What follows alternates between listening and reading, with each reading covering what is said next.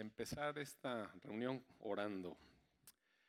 Amado Padre bueno, te damos tantas gracias. Señor, nos permites conocerte, conocer de tu amor, de tu bondad. Experimentamos en nuestro corazón tu inmensa misericordia, Padre. La oportunidad que nos das de reunidos alabarte, bendecirte, exaltarte. Padre, pedimos que tu Espíritu Santo se mueva y, y tu palabra en nuestro corazón tome vida, Padre. Encomiendo este mensaje en tus manos, en el nombre de tu Hijo Jesús. Amén. Y pues muy buenos días, amados hermanos. Eh, fíjese que hemos estado hablando acerca de, eh, que el reino de Dios no es comida ni bebida, es decir, no son cosas materiales, son, son cosas profundas. Y dice la palabra que es justicia, paz y gozo en el Espíritu. Hace unas semanas vimos acerca de la paz y vimos que podemos disfrutar de la paz del Señor Jesucristo. Y quizás el mensaje central es que, que el Señor eh, mantiene en perfecta paz aquel cuyo pensamiento en Él persevera. Es decir, que nos mantenemos en Dios, que nuestra mente está en Dios. Y eso nos da mucha paz, tener nuestra mente en Dios, porque cuando bajamos la mirada y empezamos a ver a nuestro alrededor, amados, se pierde la paz. Eso es una realidad. Eh, después, en otro mensaje, hablé acerca del gozo. Y bueno, el gozo en realidad es algo que solamente los cristianos podemos tener. Es poder eh, mantener esta actitud en medio de circunstancias tan difíciles y complejas como la que nos rodean y todavía mantener gozo.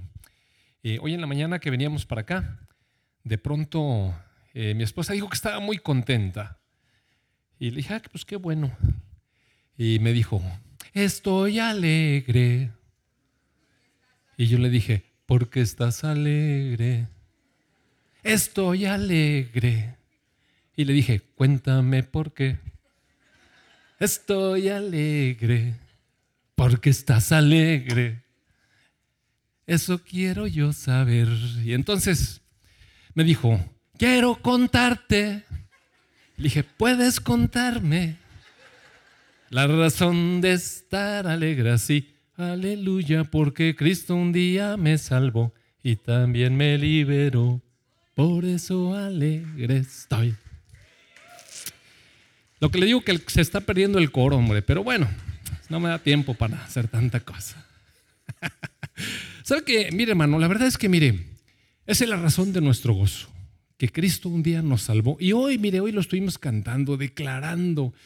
Eh, esa es la razón de nuestro gozo, porque no hay otra razón. Pues si nosotros nos volvemos a ver las noticias, amados hermanos, cuál alegría y cuál gozo. Puras preocupaciones, mire.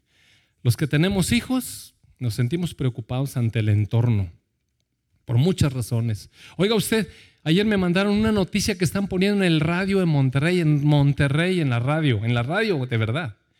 Y dice, venga y visite el parque no sé qué, y visite el parque no sé cuánto, y el parque fundidora, y aquí tenemos, no vaya a las carreteras peligrosas de Tamaulipas. Oiga, ¿qué es eso? No, en serio, de verdad, le estoy diciendo de verdad, salió en el radio. Y yo digo, pues, ¿cómo cree? Imagínense. La verdad es que si ponemos nuestros ojos en las cosas, sí está difícil, nos, preocupamos y perdemos el gozo. ¿Y qué decir de la justicia? Mire, la justicia. ¿Cuántas cosas injustas piensa usted que hay? En todo es injusto, mire, todo es injusto. Todo es injusto. Hasta si le dan dinero a los que no trabajan, también, qué injusto. Y por todos lados es injusto. Lo que sea, todo es injusto. Si sube la gasolina es injusto, si baja es injusto, si le cobran impuestos a uno es injusto y si no le cobran también es injusto. Todo nos parece injusto, todo nos parece injusto. Si estamos trabajando en algún lugar y no nos hacen caravanas cuando llegamos, pensamos que es injusto también. No nos han reconocido nuestro trabajo de tantos años y, en fin. Y nosotros todos deseamos justicia, pero el reino de Dios es justicia, paz y gozo en el Espíritu. En el Espíritu. Quisiéramos justicia. Vemos tantas cosas que están mal y queremos justicia. ¿Sabe usted que se ha desencadenado una ola de... Yo pienso que más bien se ha destapado muchas cosas que ocurren, que ocurren eh, dentro de los círculos, digamos, religiosos. Está terrible, amados hermanos. Las eh, revelaciones acerca de pederastía y de, y de perversiones sexuales y de abuso hacia mujeres y todo eso, terrible, mire, terrible, terrible. Y entonces, eh, pues resulta que eh, el Papa Benedicto, que es un Papa emérito que no está ahorita en funciones, se le ocurrió en esta semana sacar una carta en donde explicaba, bueno, trató de explicar o de justificar por qué estaba la situación tan complicada en la iglesia. En la iglesia. Y él dijo que todo tenía que ver con la revolución moral del de año 68.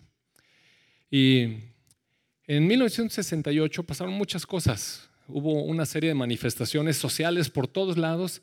Ya los jóvenes, los jóvenes que estaban a punto de entrar en una juventud más madura, empezaron realmente a, rechazar la idea de las guerras si usted recuerda, estaba en su apogeo la, guerra de Vietnam, ya la, gente estaba harta de la guerra, ya no querían guerras. Entonces, había habido una serie de movimientos toda la década de 60 en contra de eso. Y pues se levantó una generación de jóvenes eh, en repudio a la guerra. Y a cambio de ello decían amor y paz. ¿Recuerda usted? Y surgió el movimiento hippie. Amor y paz. Queremos amor y no guerra. Y todo se trastornó, mire, e, esto del amor y no guerra acabó en fornicación, en eso acabó, y drogas. Amor y paz era la paz de la marihuana y el amor de la fornicación y de, la liberalidad sexual. Entonces el Papa dice que después de ese, de ese movimiento, que degeneró, primero de la guerra, pero degeneró en, en, este, en este lema de la juventud, prohibido prohibir podemos hacer lo que sea. Y dice que a partir de entonces la sociedad se transculturó, que se acabaron todos los valores tradicionales, que toda la rectitud que medio había en el mundo, que se acabó. Se empezaron a permitir cosas que no se permitían. Mire, cuando yo era niño estaba prohibido, por ejemplo, poner escenas sexuales en, la televisión, o al menos hasta ciertas horas en horario de niños. Pero poco a poco eso se fue quitando, se fue dando libertad a todo eso. Y entonces, según esta, esta misiva, esta carta, por eso fue el problema de la sexualidad tan pervertida que está a partir de esa pérdida de valores, de esa falta de respeto a la autoridad, de esa liberalidad sexual en todo, y no nada más en eso, sino en todo. Ayer mi esposa me estaba platicando de una persona que estaba pasando por uno de esos retenes de soldados. Y entonces pues lo detuvieron como, a usted no nunca lo han detenido en la, en la carretera. Y de repente le dicen, pase, pues lo ven a uno con esta cara y le dicen, pase, por favor, ¿verdad?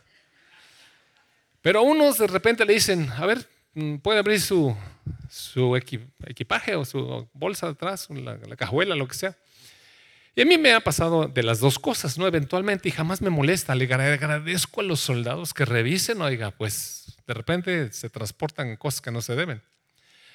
Y entonces, eh, bueno, resulta que unos jóvenes iban allí y el soldado le pidió que, pues que se bajaran y, los, y les iban a revisar y no quisieron, y no quisieron, se empezaron a poner un plan, pero y no nos vamos a bajar y no queremos y no sé qué, y tenemos derecho a que no nos revisen. Y el soldado le siguió pidiendo y todos lo empezaron a filmar y empezaron a decir que estaba faltando a los derechos humanos de la libertad de los jóvenes. Y es un mal plan, mire. O sea, una falta de respeto total a todas las autoridades en todos sentidos. Y entonces la misiva exponía que por esa razón estamos como estamos. Es ciertamente que, que esto en cuestión de la perversión sexual no es nada moderno, mire, no es nada moderno. Ha existido desde hace mucho tiempo.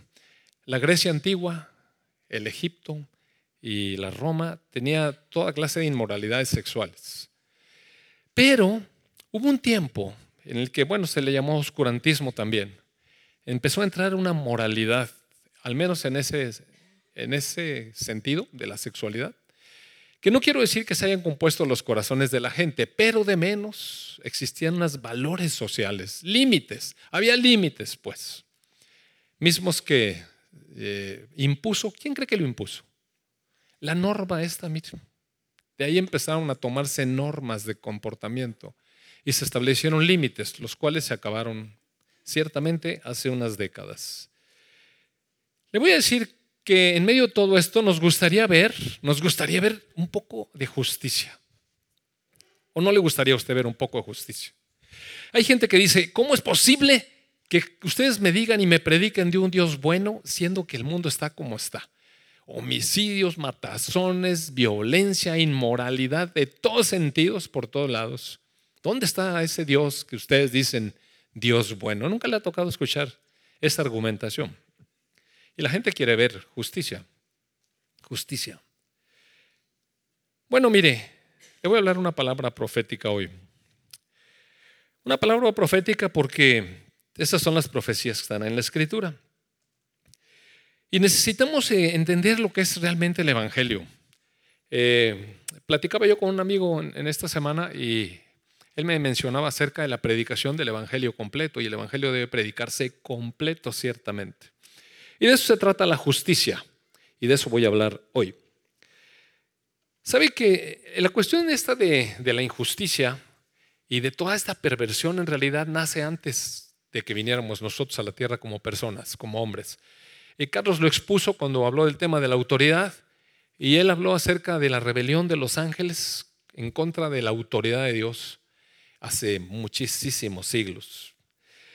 Bueno, le voy a decir cómo está la cuestión de la justicia. Luego usted sabe, el, enemigo fue arrojado al cielo, vino e hizo tropezar al hombre, que era el pináculo de la creación, la representación de Dios para toda la creación. Fuimos creados a su imagen y semejanza para representarlo con su autoridad. Y el enemigo nos hizo tropezar. A partir de ahí nos contaminó el corazón y a partir de ahí hemos andado fuera de los caminos de Dios. ¿Cómo ve esto Dios?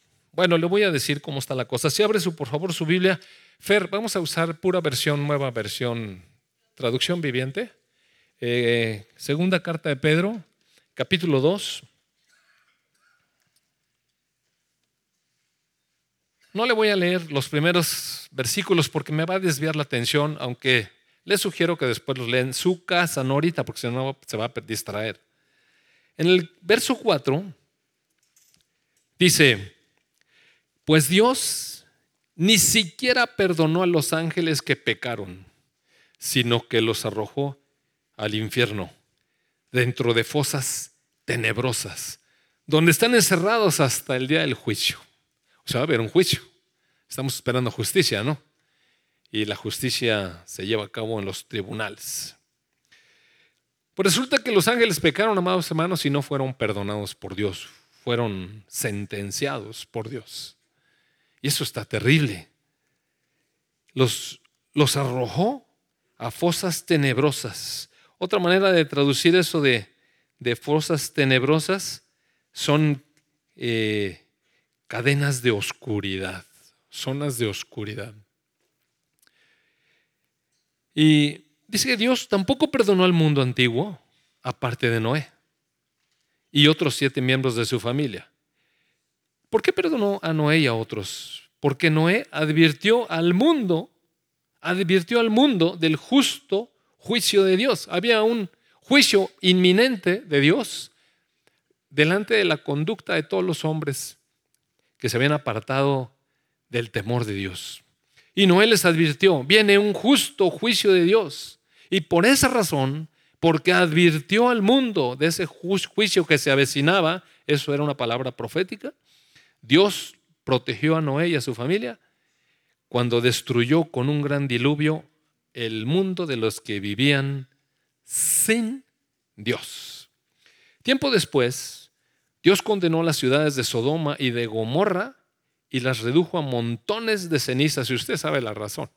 De hecho, la palabra sodomía se refiere a Usted sabe a qué se refiere, a las relaciones homosexuales.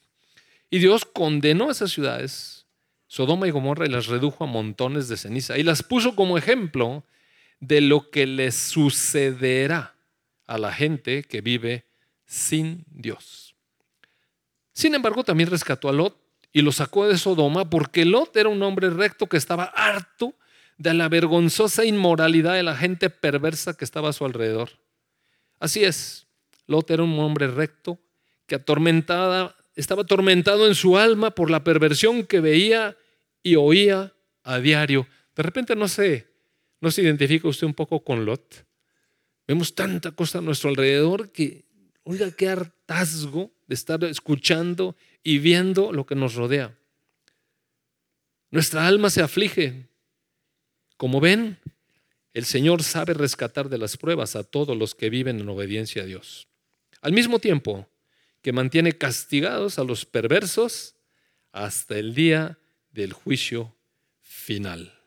Él trata con particular severidad a los que se entregan a sus propios deseos sexuales pervertidos y desprecian la autoridad. ¡Wow! Hoy está fuerte la palabra, ¿verdad? Está fuerte. Pero mire, ¿qué es el Evangelio? ¿Cómo que es el Evangelio? Mire, le voy a leer primero, antes que todo, le voy a leer un pasaje que está en el Evangelio de, de Mateo, capítulo 5.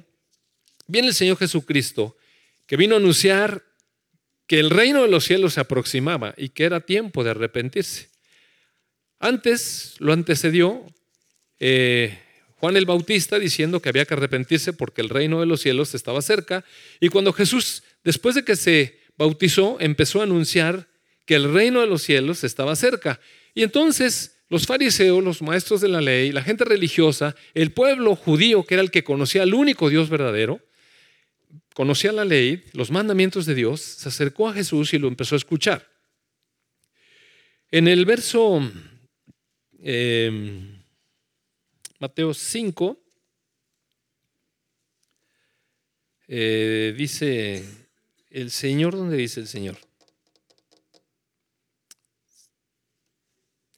Eh, bueno, voy a, leerles lo que dice aquí. En el verso 17, no, no malinterpreten la razón por la cual he venido, dijo el Señor Jesucristo. No se equivoquen, no malinterpreten a qué vine. Yo no vine para abolir la ley de Moisés o los escritos de los profetas. Al contrario, vine para cumplir sus propósitos. Les digo la verdad, hasta que desaparezcan el cielo y la tierra, no desaparecerá ni el más mínimo detalle de la ley de Dios hasta que su propósito se cumpla. Entonces, si no hacen caso al más insignificante mandamiento y les enseñan a los demás a hacer lo mismo, serán llamados los más insignificantes en el reino del cielo. Pero el que obedece las leyes de Dios y las enseña será llamado grande en el reino de los cielos. Entonces con esto el Señor Jesús nos está diciendo que necesitamos cumplir la ley de Dios, ¿verdad? ¿Sí les queda claro eso? Y si enseñamos cosas contrarias a la ley de Dios, seremos muy insignificantes. Y eso, y eso no es porque nos lo diga el vecino, sino porque Dios mismo nos va a llamar así.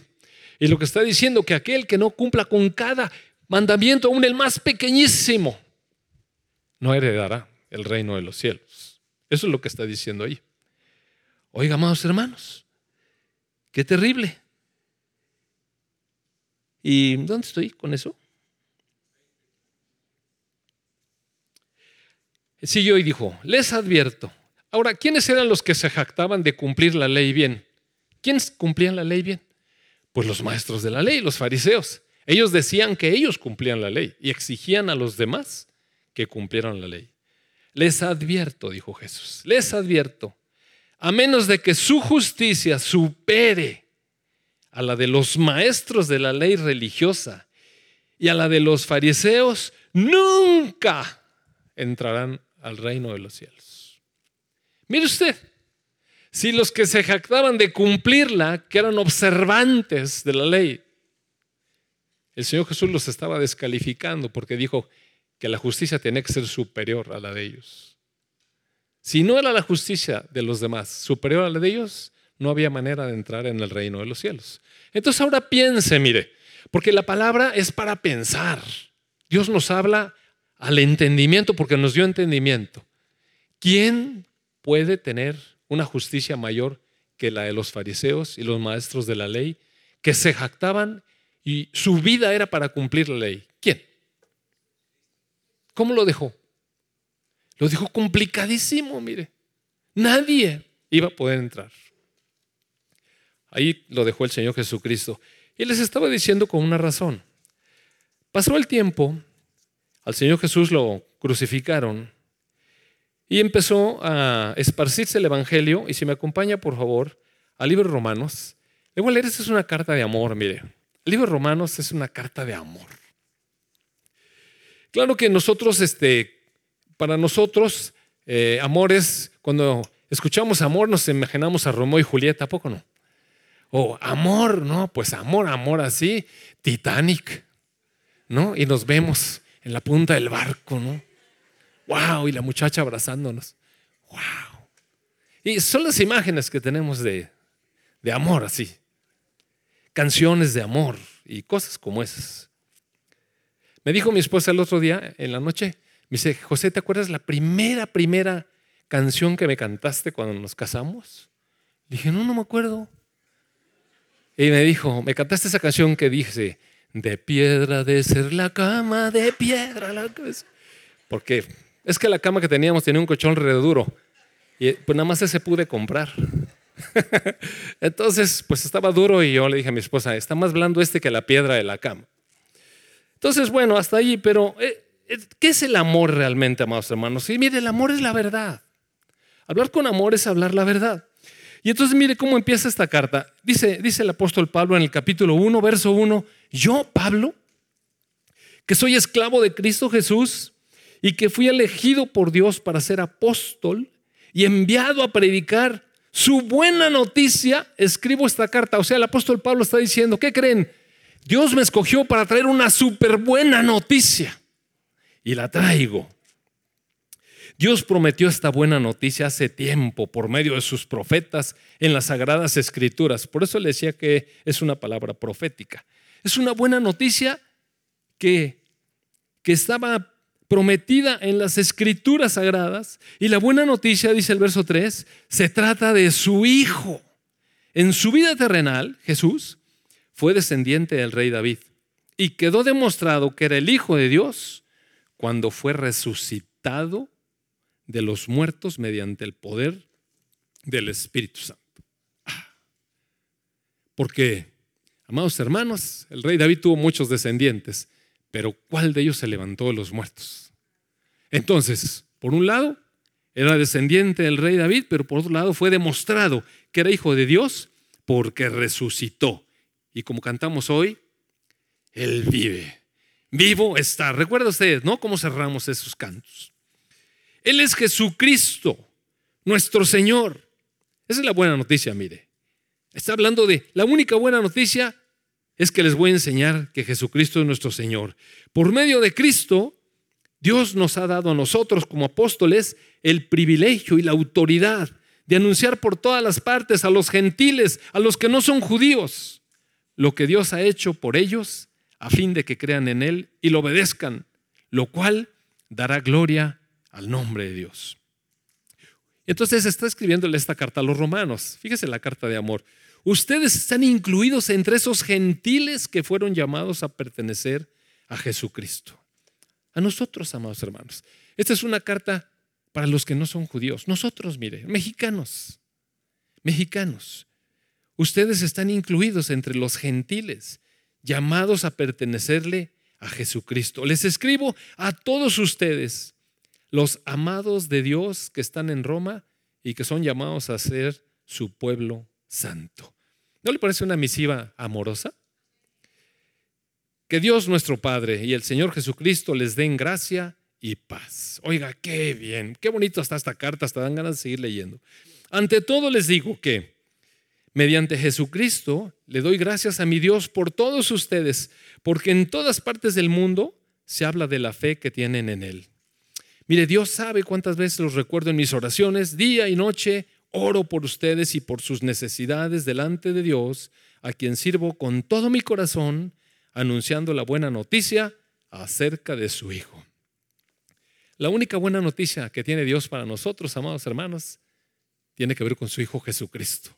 Y si usted se fija, mire, hoy estuvimos cantando puras canciones que elevaban el nombre del Hijo de Dios, el Señor Jesucristo. Algo que siempre pido en oración es que Dios, Dios mediante, se presente la oportunidad de ir a verlos por fin, pues tengo muchos deseos de visitarlos y llevarles algún don espiritual que les ayude a crecer firmes en el Señor. Cuando nos encontremos, quiero alentarlos en la fe, pero también me gustaría recibir aliento de la fe de ustedes. Y bueno, empieza a hablar de, por qué este, tiene tantos deseos de verlos. No, no, en el verso 16, eh, bueno, en el verso 15 dice, estoy ansioso por visitarlos también a ustedes que están en Roma. ¿Para qué cree que tiene Pablo ganas de ir a visitarlos a Roma? ¿Para ir a ver el circo? romano, el Coliseo. ¿Sabe qué vamos a hacer nosotros cuando vamos a, Europa, a pasear a Europa? Pues queremos ir a ver el Coliseo, queremos ver las ruinas de Atenas y queremos ver todas esas cosas. Eh, a eso vamos. Pero Pablo tenía otra idea. Pablo dijo, yo quiero ir a verlos para predicarles la buena noticia. Nada más eso quiero ir. Y no me avergüenzo de la buena noticia acerca de Cristo. ¿Por qué no se avergüenza? Porque es poder de Dios en acción para salvar a todos los que creen. A los judíos primero y también a los gentiles. Y eso estábamos cantando, amados hermanos. ¿Se fijó qué sentido tienen todos los cantos que cantamos? Esa buena noticia nos revela cómo Dios nos hace justos ante sus ojos. Recuerde usted que el Señor Jesús dijo, si su justicia no es mayor que la de los escribas y fariseos, no van a entrar en el reino de los cielos. Y nuestra conclusión es, ¿y cómo voy a superar esa justicia yo? Bueno, a lo mejor usted piensa que usted sí. Yo pienso que yo no. Y dice el apóstol Pablo, esa buena noticia nos revela cómo Dios nos hace juntos, justos, perdón, justos ante sus ojos lo cual se logra de principio a fin por medio de la fe. Como dicen las escrituras, es por medio de la fe que el justo tiene vida. Y hasta ahí, ¿no le parece bonita la carta? Oigan, hermanos, miren, les llevo una buena noticia. ¿Qué cree? Dios tiene una buena noticia. Y en esa buena noticia nos dice cómo podemos presentarnos justos delante de Dios. Ah, qué bueno, qué bonita. Está bonita la noticia.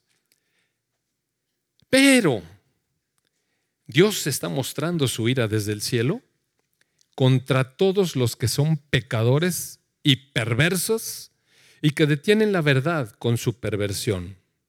Eh, otra manera de decirlo es que con su perversión impiden que la verdad sea conocida. Esta gente, ellos, esos pecadores, conocen la verdad acerca de Dios, porque Él se las ha hecho evidentes. Pues desde la creación del mundo, todos han visto los cielos y la tierra.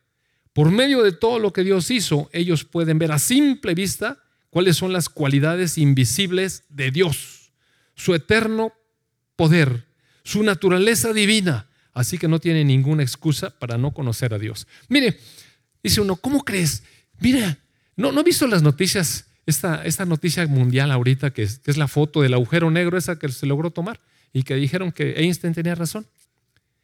Einstein tenía razón. Hay unos agujeros negros ahí, no se podían fotografiar, pero a través de unos algoritmos y esa sabiduría humana que tienen los matemáticos, lograron hacer que una serie de imágenes se, se transformaran en una fotografía. Y un agujero negro se puede ver ahora, oiga. ¡Wow! Y dicen estos científicos, ¡qué tremendo! Podemos ver un agujero negro. Y como que quién hizo el hoyo. ¿Sí? Ya se puso a pensar. ¿Sabe lo que es un agujero negro? ¿Sí sabe lo que es un agujero negro? Más, más o menos, ¿sabe? Bueno, mire, un agujero negro es una estrella de, de neutrones, en realidad, que se, se implotó, o sea, se, fue, se consumió para... Tanta gravedad tenía que se fue yendo hacia adentro de sí misma. O sea, se cayó sobre su centro. Y a medida que se va haciendo más pegados los átomos, van teniendo más fuerza y gravedad. Entonces jalan lo que está alrededor y todas esas cosas se pegan y se pegan y va teniendo cada vez más fuerza de gravedad, de tal manera que, por ejemplo, si nosotros tuviéramos algo aquí en la Tierra que tuviera esa densidad que tiene ese agujero negro, a lo mejor tan pequeño como una mota de polvo, y que estuviera puesto aquí, mire, estaríamos así y no nos podríamos separar. O sea, nos consumiría, nos aplastaría. Es decir, tiene tanta fuerza que la luz no puede salir. La luz no puede salir de ahí, de, esa masa. Entonces, como no puede salir la luz, se ve como un agujero, pero no es agujero. Es una cosa de materia. Y a veces me quedo pensando, los ángeles fueron atrapados en unas prisiones de oscuridad. Me suena. Tiene sentido. Bueno, yo no sé si es eso, cierto, que estén ahí atrapados. Pero la verdad es que nos habla de la grandeza de Dios. Cómo Dios pudo hacer eso. Y cómo no es que todo el universo colapsa sobre sí mismo, sino se sigue expandiendo. Y las fuerzas de la física y tantas cosas de las que los científicos hablan pero mire, lo increíble es que niegan que Dios haya creado el universo. Eso es increíble. Y entonces la palabra está diciendo, toda esta gente, toda esta gente que está viendo la grandeza del universo, niegan al Dios que lo hizo. Así que no tienen excusa por no conocer a Dios. No tienen excusa. Mire, no hay ninguna excusa para no conocer a Dios. En, nuestra misma tierra estamos rodeados de cosas que nos maravillan, que nos maravillan, oiga. Nos maravillan. Piensa en su lengua, o piensa en su ojo, piensa en su ceja, piensa en lo que usted quiera, en, lo que sea. Hasta el apéndice ese que le tuvieron que quitar y que le costó tanto. Mire, todo tenía una función. Todo es maravilloso, todo es increíble. Y para cada cosa que tenemos hay una explicación maravillosa, mire. Y si nos metemos a explorar una uña, amados hermanos, Miren, nos, quedamos sin, palabras. Cada cosa que hay, cada, cada, cosa que hay, la composición de una proteína, más hermanos, es tremendo, mire. Es tremendo. ¿Sabe usted que cuando una niña nace, nace con todas sus hormonas eh, preparadas? Con todas sus hormonas preparadas para cuando sea adolescente, pero están dormidas. Están dormidas y cuando pasa el tiempo, de pronto el sistema empieza como a cobrar conciencia y empieza a lanzar producción de hormonas que le van a cambiar su cuerpo. ¡Wow! ¿Y cómo es que estaba dormida esa cosa? ¿Y cómo sabe cuándo es verdad? Ah, es que la naturaleza. Por favor. por favor, por favor. Mira, así está diciendo Pablo, por favor. ¿Que no están viendo que todo habla de la grandeza de Dios?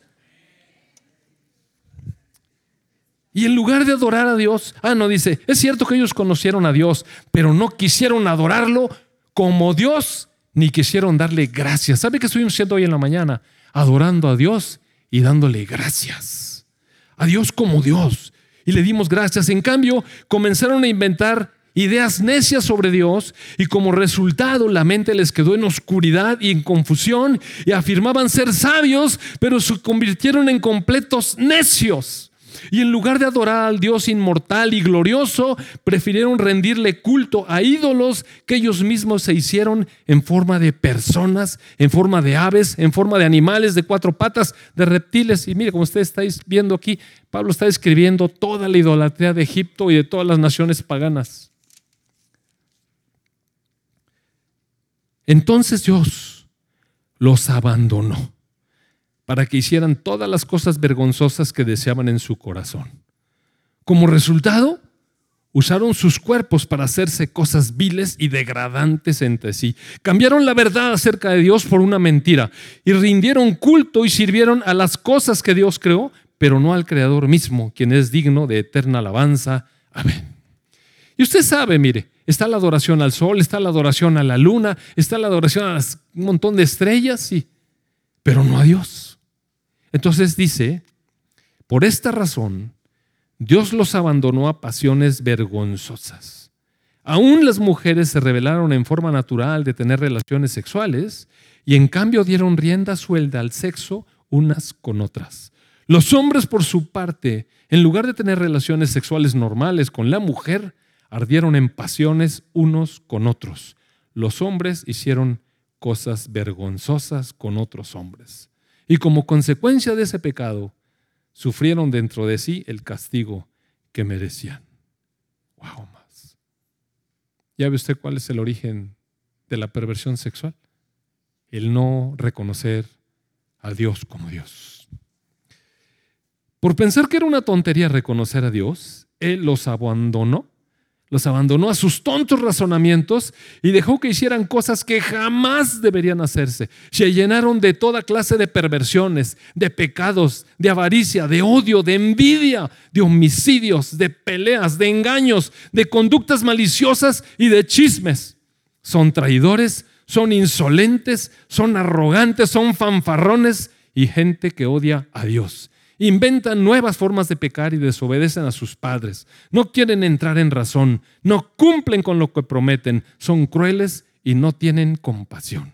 Saben muy bien que la justicia de Dios exige que los que hacen esas cosas merecen morir. Pero ellos igual las hacen. Peor aún, incitan a otros a que también las hagan. Oiga, ¡pau! ¡Qué carta de amor, ¿no? Y uno dice, qué bueno que no soy de esos. ¿Usted ha pensado? Qué bueno que yo no soy de esos. ¿No ha pensado eso? ¡Wow! Tremendos ustedes, ¿eh? Entonces, después la carta cambia un poquito y va a hablar con estos amados hermanos fieles en la fe. Fieles en la fe. Dice, tal vez crees, mire, ya vienes a hablarle, primero está hablando de los pecadores feos, ¿verdad? Ellos, dijo. Pero ahora va a hablar directamente al corazón de sus amados hermanos de Roma, a los cuales quiere ir para predicarles el Evangelio y mostrarles el amor de Dios. Vamos a ver ahora la palabra en un tono directo, así, de amigos, de amados. Tal vez crees que puedes condenar a esos tales individuos pecadores pero tu maldad es igual que la de ellos. Ah, su la cartita de amor. O sea, ¿crees que puedes condenar a esos? Pero tu maldad es igual que la de ellos. Y no tienes ninguna excusa, porque cuando dices que son perversos y que merecen ser castigados, te condenas a ti mismo porque tú, que juzgas a otros, también practicas las mismas cosas.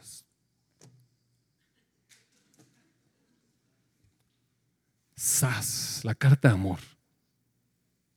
Y sabemos que Dios en su justicia castigará a todos los que hacen tales cosas. ¿Y tú, que juzgas a otros por hacer esas cosas, cómo crees que podrás evitar el juicio de Dios cuando tú haces lo mismo? ¿No te das cuenta de lo bondadoso, tolerante y paciente que es Dios contigo? ¿Acaso eso no significa nada para ti? ¿No ves que la bondad de Dios es para guiarte a que te arrepientas y abandones tu pecado?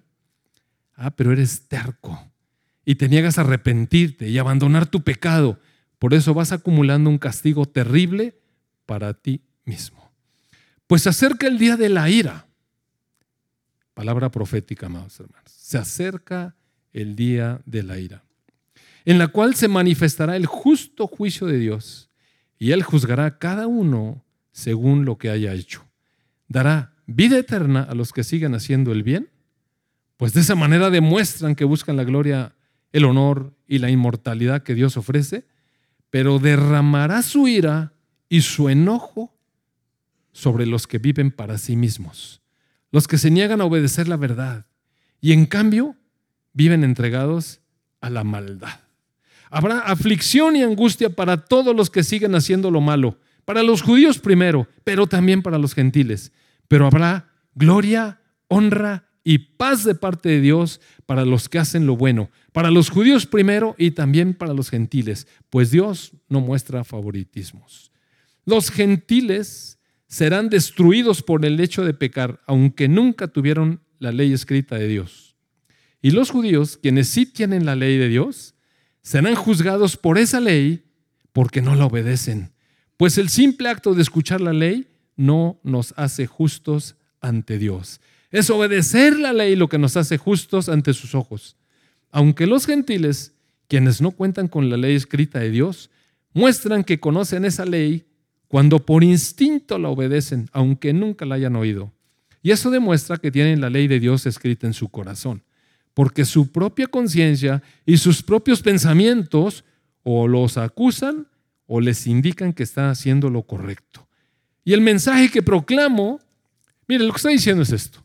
A los judíos se les dio una ley, se les dijo, señores, por aquí se camina. Y el Señor Jesús dijo, todos los mandamientos, todos, hasta el más ínfimo. Y ningún judío podía. Porque si los maestros de la ley, los fariseos, que se jactaban de tratar de cumplir, no pudieron, y Jesús dijo, justicia mayor que esa. Pero bueno, nosotros no somos judíos. Nosotros ni conocíamos la ley. Ah, pero Dios dice, sí, pero hay una ley en tu corazón. Y tú sabes perfectamente, sabes perfectamente cuando estás haciendo algo incorrecto. Y sabes perfectamente cuando algo no es correcto. Sabes, sabes. Y tu corazón te acusa. Eso es lo que está diciendo. ¿Y dónde está el amor aquí, oiga? Pero el, el mensaje que proclamo es que se acerca el día en que Dios juzgará por medio de Cristo Jesús la vida secreta de cada uno. Y hasta ahí, oiga, está denso esto. Ya una culpabilidad. ¿No siente un poco de culpabilidad? ¿No sienten?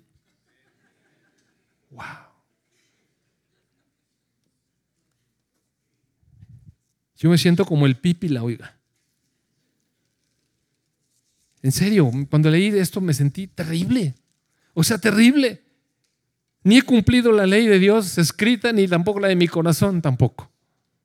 Yo. En el verso 10 del capítulo 3 dice, como dicen las escrituras, no hay ni uno solo justo, ni siquiera uno. Nadie es realmente sabio, nadie busca a Dios. Todos se desviaron. Todos se volvieron inútiles. No hay ni uno que haga lo bueno. Ni uno solo. Mire, mire para Dios cómo es nuestro aliento cuando hablamos.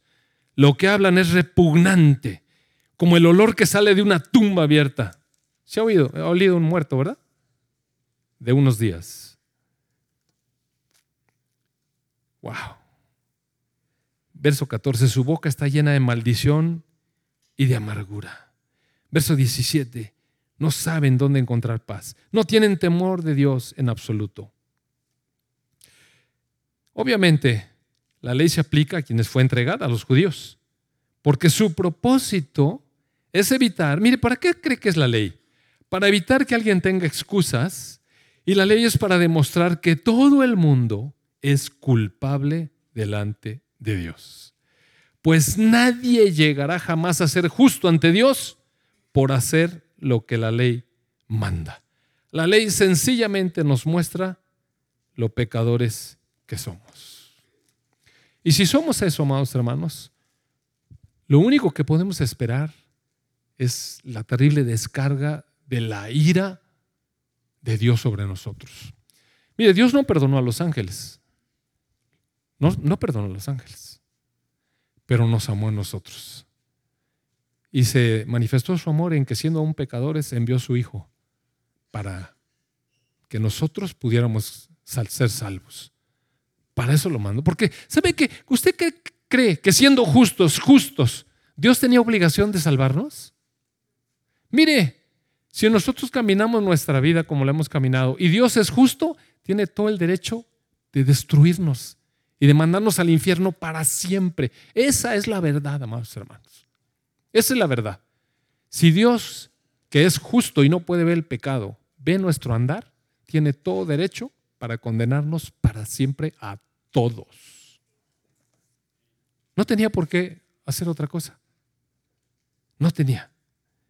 Pero ahora, verso 21, tal como se prometió tiempo atrás en los escritos de Moisés y de los profetas, Dios nos ha mostrado cómo podemos ser justos ante Él sin, sin, sin cumplir con las exigencias de la ley. Mire, esta cosa es muy importantísima, amados hermanos. Porque Jesús dijo que si nosotros no cumplíamos la ley mejor que los fariseos y que los escribas, nunca íbamos a entrar al reino de los cielos. Y si vemos nuestro corazón, nuestro corazón nos acusa, mire. Y si nos vemos a la luz de la escritura, nos acusa peor. Entonces, ¿cómo carambas vamos a alcanzar justicia? Y entonces el mensaje que está trayendo Pablo es el siguiente. La buena noticia es esta. Aquí, a través de los escritos de Moisés y de los profetas, podemos encontrar cómo es que podemos ser justos para cumplir, justos ante Dios sin cumplir con las exigencias de la ley. Dios nos hace justos a sus ojos cuando ponemos nuestra fe en Jesucristo. Oiga, oiga. Wow. Y eso es de verdad para todo el que cree, sea quien fuere. Pues todos hemos pecado. Nadie puede alcanzar la meta gloriosa establecida por Dios. Sin embargo, con una bondad que no merecemos, Dios nos declara justos por medio de Cristo Jesús, quien nos liberó del castigo de nuestros pecados pues Dios ofreció a Jesús como el sacrificio por el pecado. Y mire, se lee rápido. Pero déjame decirle, esto es justicia. Esto es justicia. Estamos hablando que el reino de Dios es justicia, paz y gozo. ¿Qué es justicia? El pecado merecía un castigo. Y a veces no entendemos que la ira de Dios se derramó sobre el Señor Jesucristo. Él cargó sobre Él todos nuestros pecados y los castigó en su cuerpo, mire. O sea, somos justos porque hubo un pago. Yo se los he dicho otras veces, pero a veces, a veces lo pasamos por alto. No, no, amados hermanos. No, no, amados hermanos. Lo que Dios nos ofrece es creer, confiar en Jesús confiar en la sabiduría de Dios que nos da este regalo. Mire, esta es una buena noticia. Usted estaba perdido, completamente perdido y destinado al infierno eterno. Y la buena noticia es que Dios le ofrece la salvación por medio de Jesucristo. Y uno dice, ay, ¿qué, qué, tiene eso? tiene mucho que ver. Acabo de, ver un, un video esta semana que me mandó alguien. Mi hermano me lo mandó. Y a mí, mire, se me desgarró el corazón. Yo no entiendo la gente. La gente de verdad no, no entiendo. Resulta que hicieron una conmemoración en honor al Papa. Y entonces, para celebrar la cosa del ecumenismo, hicieron un gran concierto, pero un concierto enorme en un auditorio enorme con una orquestona de primera, mire, pero así increíble. Y de pronto está tocando la orquesta y aparece un hombre un musulmán vestido con su atuendo musulmán y empieza a cantar increíble. Usted sabe cómo cantan los musulmanes, ¿verdad? Sí los ha oído, ¿no?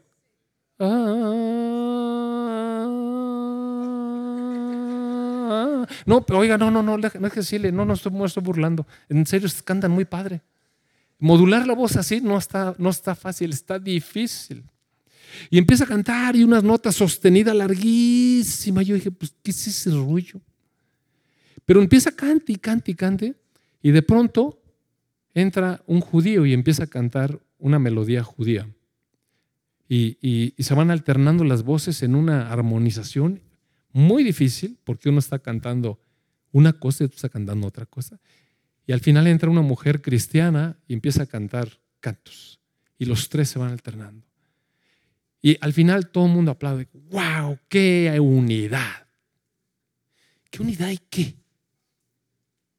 Yo quisiera saber cómo los musulmanes van a entrar al cielo si rechazan a Jesucristo como su Salvador.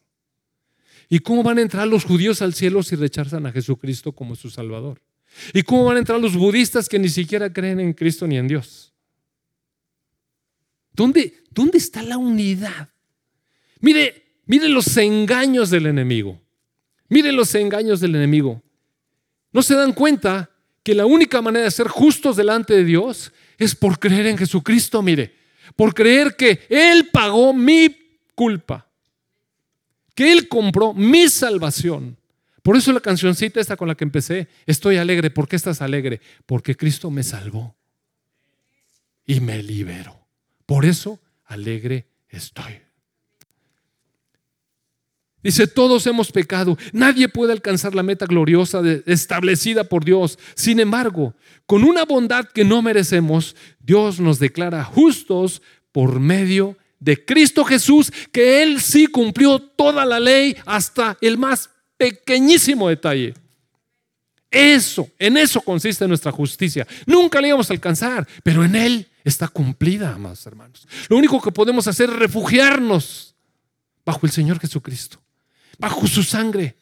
Creer, Señor, gracias. Padre, gracias. Me abres los ojos, me dejas ver mi culpabilidad, me dejas ver mi verdadera condición y me dejas ver mi futuro. Y me das una oportunidad. Ahora puedo entregarte mi vida y saber que si creo lo que tú haces, me declaras justo delante de ti. Cristo nos liberó del castigo de nuestros pecados, pues Dios ofreció a Jesús como el sacrificio por el pecado. Las personas son declaradas justas a los ojos de Dios cuando creen que Jesús sacrificó su vida al derramar su sangre. Este sacrificio muestra que Dios actuó con justicia cuando se contuvo y no castigó a los que pecaron en el pasado, porque Dios estaba mirando hacia el futuro y de ese modo los incluiría en lo que llevaría a cabo en el tiempo presente. Dios hizo todo esto para demostrar su justicia, porque Él mismo es justo e imparcial y declara a los pecadores justos a sus ojos cuando ellos creen en Jesús. ¿Podemos entonces jactarnos de haber hecho algo para que Dios nos acepte? No. Porque nuestra libertad de culpa y cargo no se basa en la obediencia a la ley, está basada en la fe. Así que somos declarados justos a los ojos de Dios por medio de la fe y no por obedecer la ley. Oiga, bendito Dios. Después de todo, ¿acaso Dios es solo el Dios de los judíos? ¿No es también el Dios de los gentiles Claro que sí, hay un solo Dios y Él declara justos a judíos y gentiles únicamente por medio de la fe. Entonces, si hacemos énfasis en la fe, ¿eso significa que podemos olvidarnos de la ley? Por supuesto que no. De hecho, solo cuando tenemos fe, cumplimos verdaderamente la ley. ¡Wow! Dice el apóstol Pablo, este mismo apóstol que escribe a los, filipenses, a los eh, romanos, les escribe también a los filipenses. Y les dice, eh, en el verso 7, Fer, bueno, ponen el 5. Dice, dice el apóstol Pablo, miren, yo fui circuncidado cuando tenía ocho días de vida soy ciudadano de Israel de pura cepa, miembro de la tribu de Benjamín, un verdadero hebreo como no ha habido otro. Y no está presumiendo, ¿eh? Fui miembro de los fariseos, quienes exigen la obediencia más estricta a la ley judía. Era tan fanático que perseguía con crueldad a la iglesia. Y en cuanto a la justicia, o la obedecía a la ley al pie de la letra. ¡Wow! ¿Dónde estoy?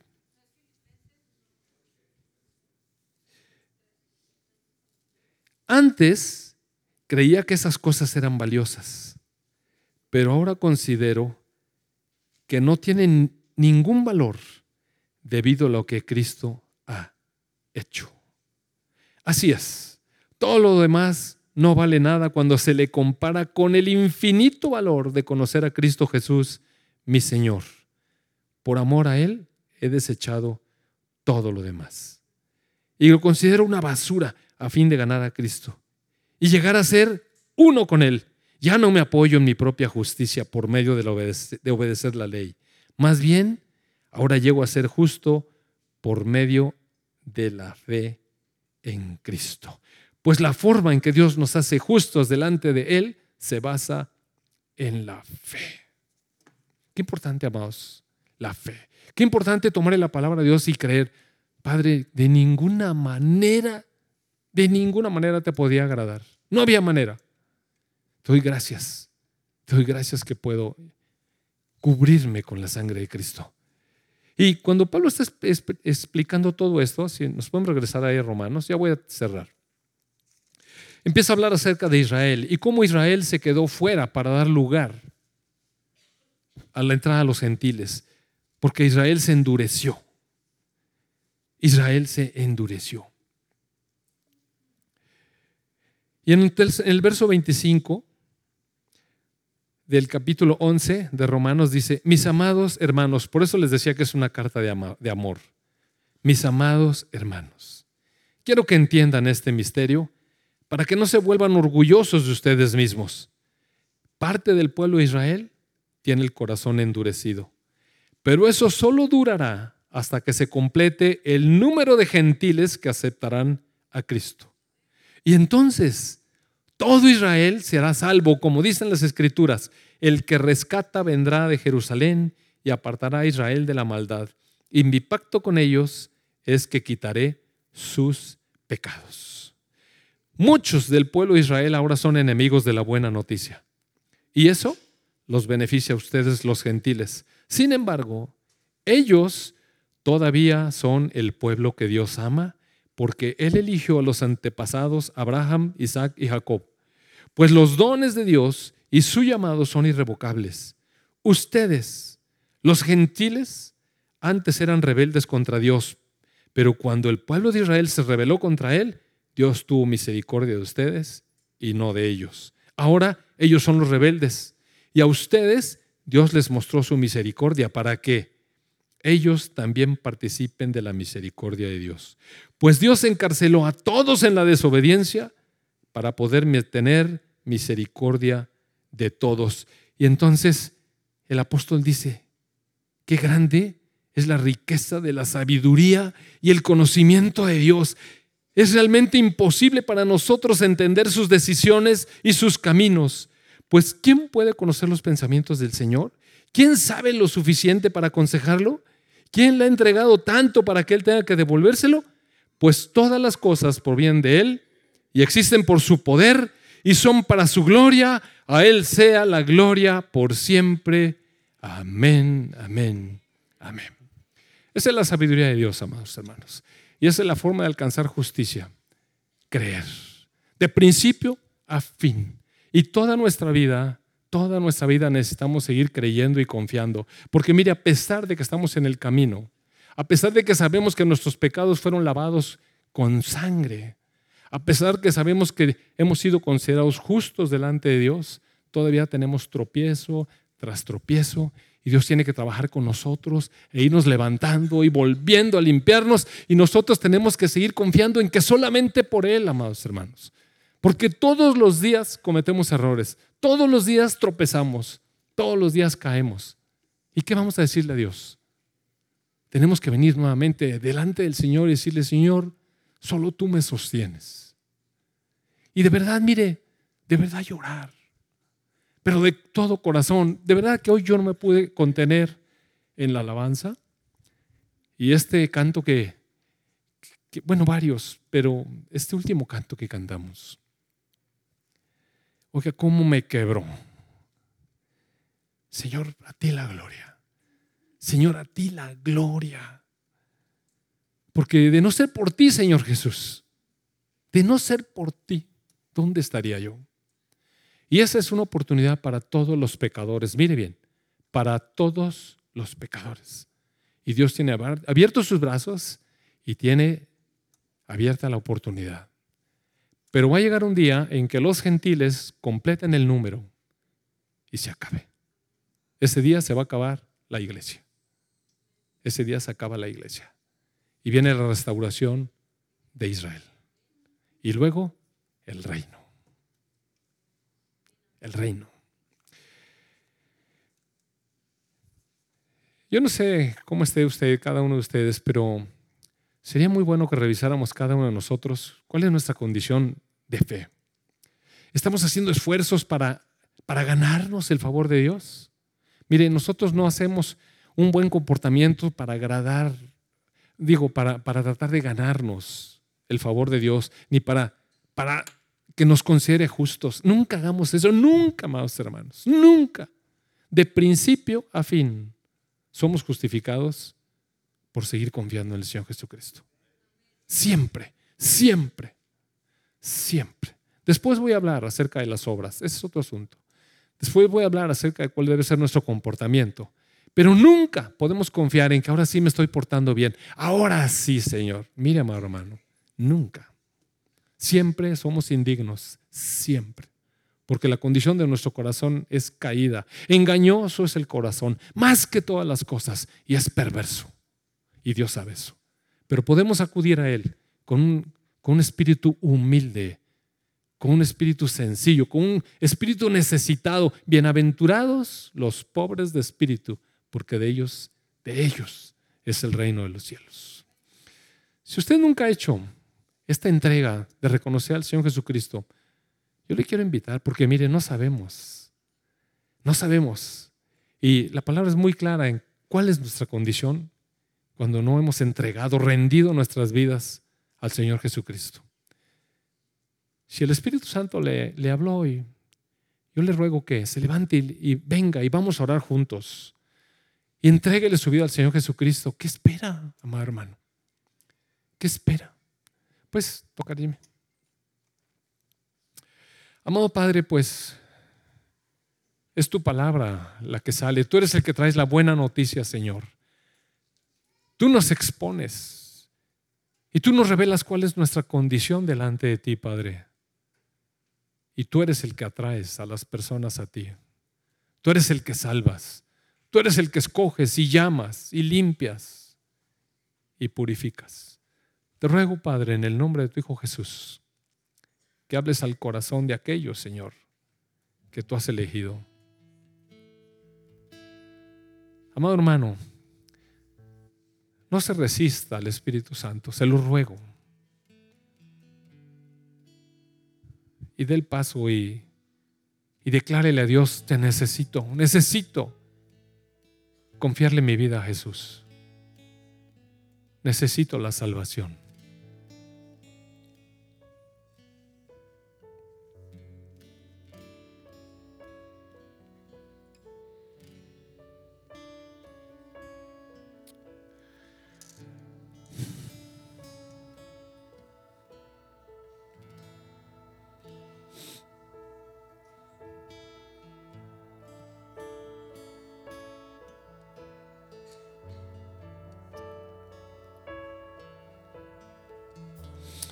Doy gracias, Señor.